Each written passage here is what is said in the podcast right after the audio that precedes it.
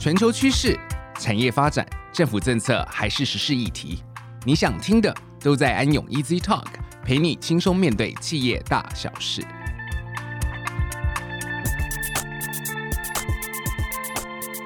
Hello，大家好，我是安永税务服务部的经理郭梦华，主要是负责南区的税务服务。今天很荣幸有机会可以跟大家聊一聊一般常见的资产移转应注意的税务规定。在我旁边的是和我一样负责南区税务服务的主持会计师 Ben，他也会就他多年来众多税务服务的案件的经历来分享相关的宝贵经验。大家好，我是安永税务服务部的职业会计师吴文斌 Ben，很高兴有这机会跟大家在 Podcast 上聊聊。好的，近年来发现大家其实越来越有税务规划的观念，而为了可以提供客户更客制化的专业服务，安永联合会计师事务所也在二零一四年成立了安永家族办公室。针对客户的需求，为家族或个人量身打造专属的规划。今天我们先从一些基本的税务观念开始，来聊聊最常遇到客户关心的问题，那就是当我做了某些财产的移转，会不会需要缴税？有没有合法能省税的方式呢？首先，最常见的财产移转就是我要将现金存款送给小孩，可不可以呢？大家应该都知道。每年的赠与额度是两百二十万元，但常常遇到客户会以为赠与给不同人，每个人小于两百二十万元就可以免赠与税，但事实上这是不对的。赠与的金额是累积计算的，也就是每年不论赠与给多少人，一个人赠与给别人的金额累计不超过两百二十万元，才可免纳赠与税，超过就有赠与税的问题。另外，若想加大赠与给小孩的金额，但不想产生额外的税务负担，也可以善用夫妻间赠与免税的规定。如果现金都在先生的名下，先生可以先赠与两百二十万给太太，此部分是免税的。然后夫妻俩再将两百二十万元各赠给小孩，就可以加大赠与的效果。每年善用赠与免税额两百二十万元，加上时间的累积，赠与金额也会相当可观。分年赠与除了可以节税，也可以提早为子女累积资产。不过，Ben，有人说送现金不如送不动产，是真的吗？这倒不一定。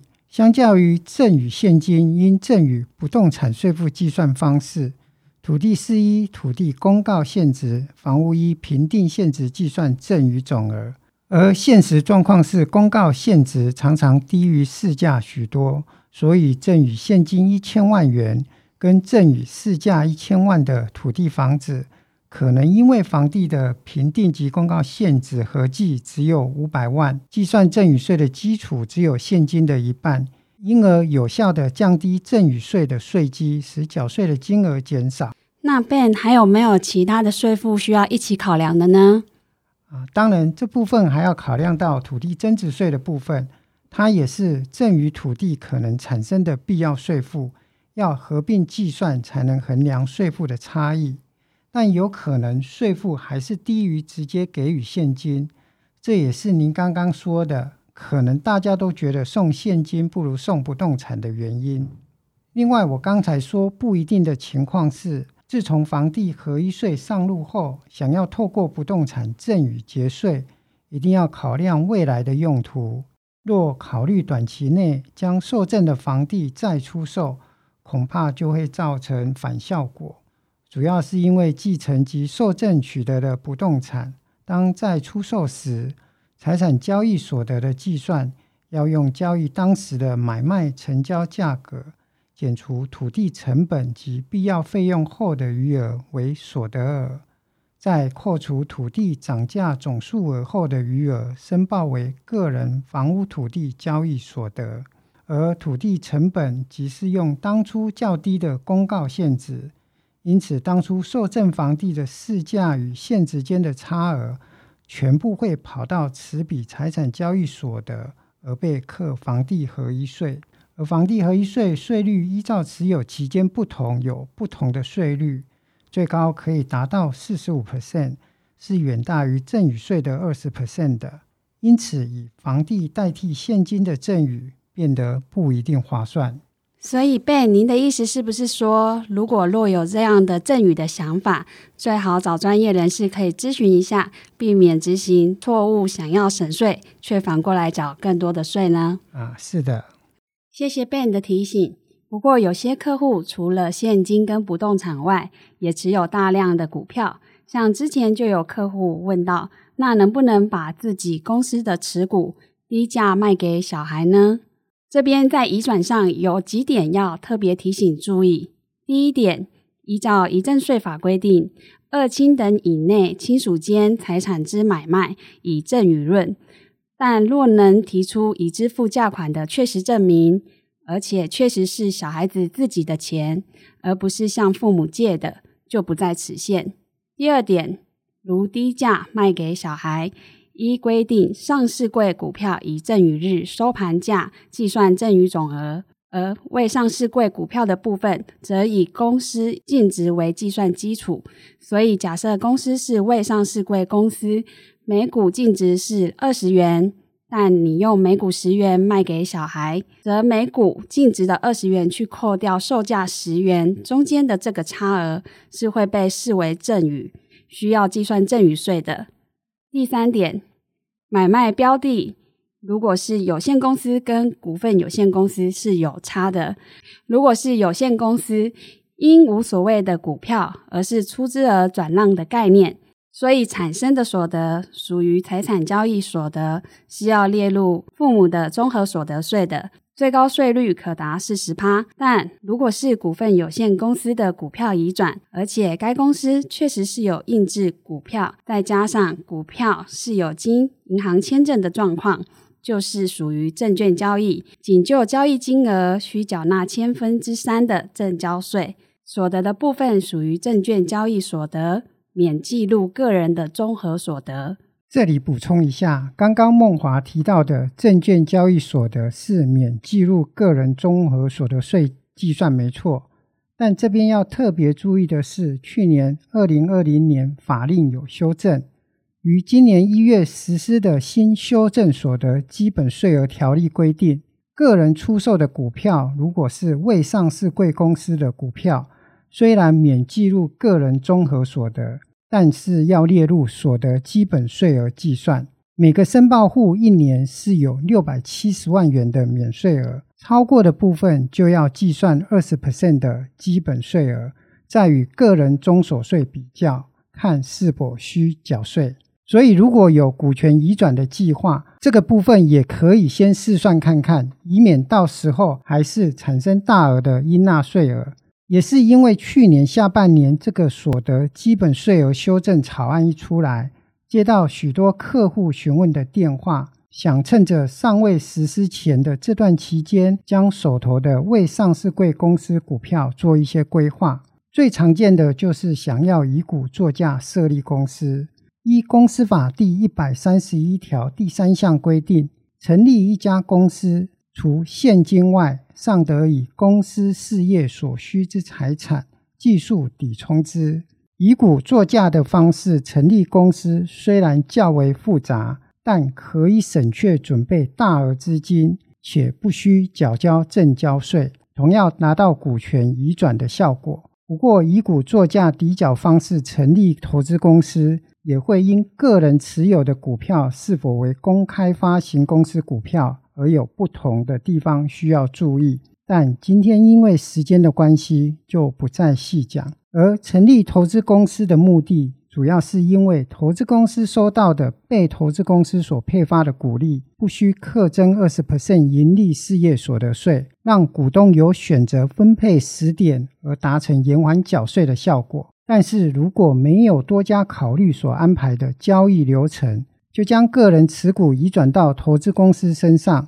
常有因操作不慎，使当年度的个人税负急剧减少，而被国税局察觉且认定有逃漏税的情况，进而补税加罚，或是被国税局认定为暂时性移转或刻意虚位安排交易而增加税务的风险。所以在运用上，建议大家还是向专业人士咨询。寻求对自己想达到的目标最有利的方案，且避免相关风险。最后，再跟大家聊聊另一个常见的工具——买保险。台湾人很喜欢买保险，除国人偏爱储蓄的习惯，还有对于医疗的需求、意外损失的填补投保外，也有因为法令的规定，使民众将保单作为资产传承的用途。不仅部分资产不列入遗产总额，透过受益人的指定，也可以将财产按照自己的意愿做调整分配。遗赠税法规定，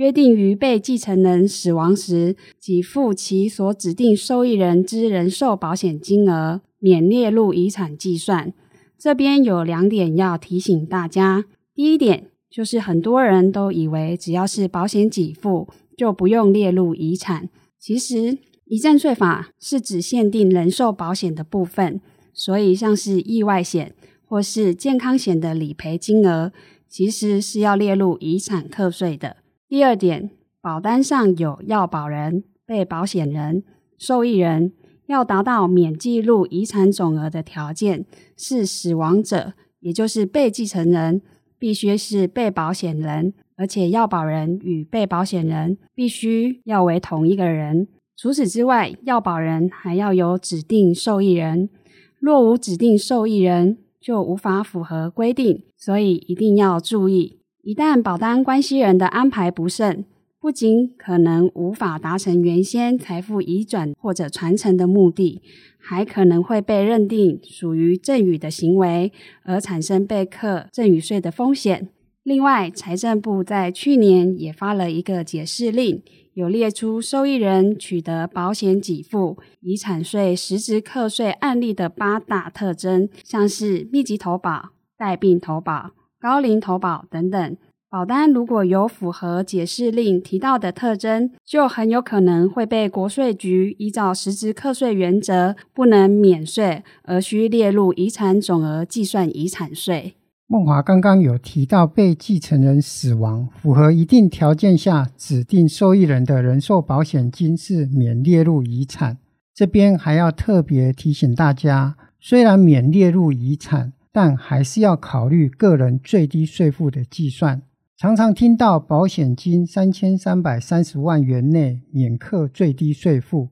就误以为只要保险给付在三千三百三十万元以下，全部都可以免税，其实这观念并不全然是对的。在民国九十五年一月一日之后的保单生存给付，例如保险还本金，当要保人与受益人不同时，受益人领到的保险金是不适用三千三百三十万元的免税额，不仅要保人可能需要被课赠与税。受益人领到的生存金还要全数并入基本所得课税计算，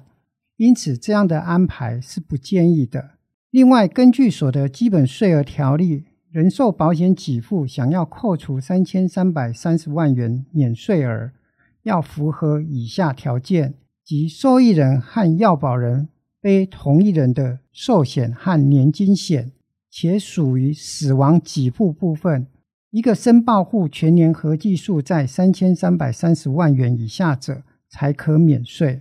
超过三千三百三十万元者，死亡给付扣除三千三百三十万元后的余额，仍要计入基本所得额。此外，还有很多客户有购买海外保险，这边也要提醒。依照财政部的解释令，被继承人生前投保未经行政院金融监督管理委员会核准之外国保险公司之人寿保险，并无我国保险法第一百一十二条规定之适用，所以也没有遗产及赠与税法第十六条第九款规定的适用。意思就是，购买海外保险并不是免税的。所以取得的保险给付要视为是海外资产，是要全数记入遗产总额，课征遗产税的。